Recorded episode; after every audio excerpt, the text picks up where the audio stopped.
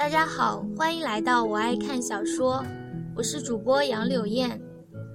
锦绣民国第四节姨太太。对于李方景，慕容画楼是非常熟悉的。他爱读史书，更加爱历史上那些恣意风流却万人敬仰的男子。李方景是其中之一。根据史书传记，他生于前朝末年，十四岁便进入圣经大学攻读法律专业，一年后辍学，进入湾南军官学校，十八岁军校毕业。远赴德国深造，二十九岁成为北方内阁军事次长，三十八岁内阁倒台，成立新的民主政府。他拥护有功，封了军事部长。四十二岁当选民主政府副总统兼外交官。那一年，侵略国家从帝国撤军，国土刚刚获得了解放，可是百废待兴。国内经济、政治、军事一片混乱，外有西方大国的经济制裁，他便是这样一步步用自己强悍又婉约的外交方式，耗尽了二十年的光阴，将帝国一步步拯救出来，成为东方最强大的国家之一，经济、军事与西式帝国齐头并进。李方景功不可没，史书对家对他的评价极高，超过了帝国建立之初的所有人。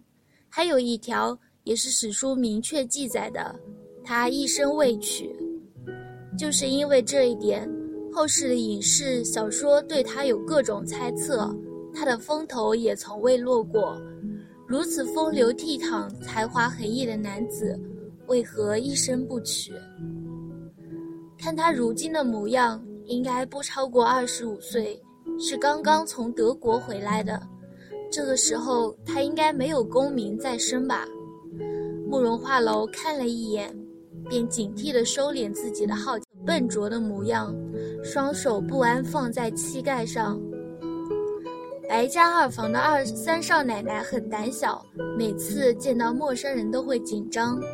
然后将双手攥紧，放在膝盖上。慕容画楼学得很像。李副官，这两位美丽的小姐是谁啊？怎么也不给介绍介绍？方景臂弯里握着美人香酥玉笋般手臂，含笑看着他们。李副官神情有些不喜，没有起身，淡淡道：“李六少啊。”这位是督军夫人，这位是督军的妹妹，这是李府的六公子。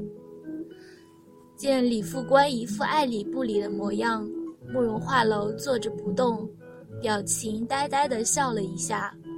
白云林心如玻璃，一瞬间就看得明白，自然也坐着不动，浅浅含笑，道了一声六少，礼数周全。李方景的眼眸却落在慕容画楼的脸上，唇角笑意微挑，道：“原来是督军夫人，倒是头次见面了。下个月初是毕府老夫人寿辰，届时望夫人与督军前来，不打扰三位用餐了。”李方景携女伴，脚步轻轻便走了，却带走了一片惊叹的目光。俊男美女。华服锦绣，相配甚极，就连白云林都感叹：“好相配的一对儿。”他们走后，李副官脸色稍齐，跟他们两人说起了李方景的种种。李府是南边显赫的望族，长子在盛京任省长，次子是北方内阁财政次长，三子学富五车，如今是京都大学的教授。四女婿是牧城将军部下猛将，镇守东北，如今已经少将。吴女婿是我省的财政厅长，偏偏这个李方景是极其不争气的。前年从德国留学回来，一开始在警察厅任职，不到三月便失手伤了自己的上风，而后一直闲赋在家，结伴侠妓，不成体统。此人轻浮，夫人六小姐倘若以后遇着他，尽量少寒暄几句。白玉玲这才叹了一口气，道：“不曾想金玉其外，败絮其中，原来是这样一个人。”慕容画楼也叹：“功绩总是盖棺定论，谁能想到百年后名声世界的李方锦，年轻的时候得到的评价是轻浮无能、纨绔子弟呢？不过是小小的插曲，继而也就忘记了。吃了饭。”李副官便问他们是去看电影还是回家歇息。慕容画楼与白云岭都说回去歇息。坐了几天的火车，两人精力都有些不济。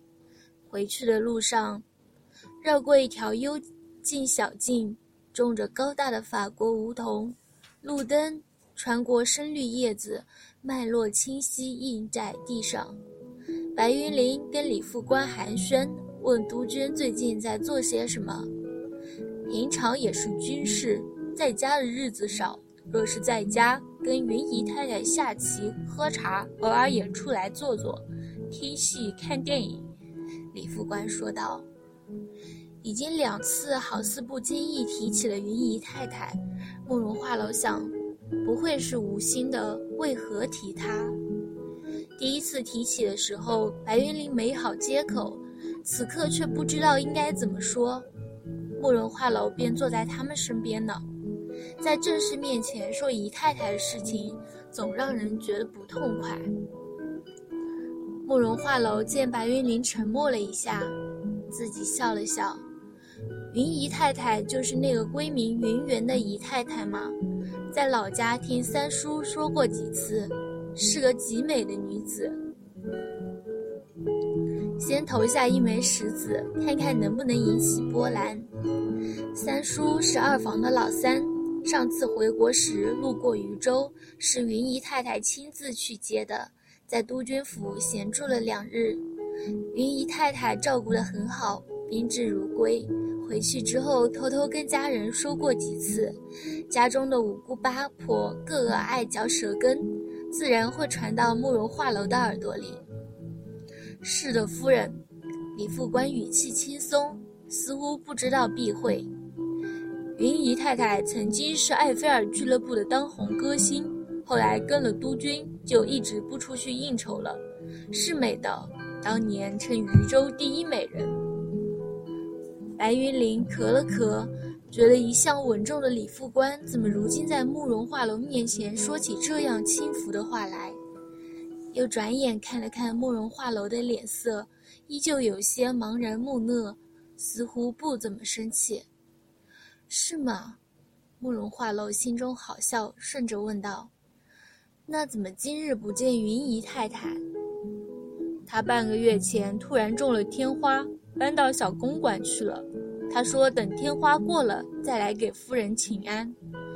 李副官笑笑说道：“天花。”真是绝佳的好病，轻了可以谢绝拜访，重了可以一命呜呼。原来李副官绕了一圈，就是想告诉慕容画楼这件事。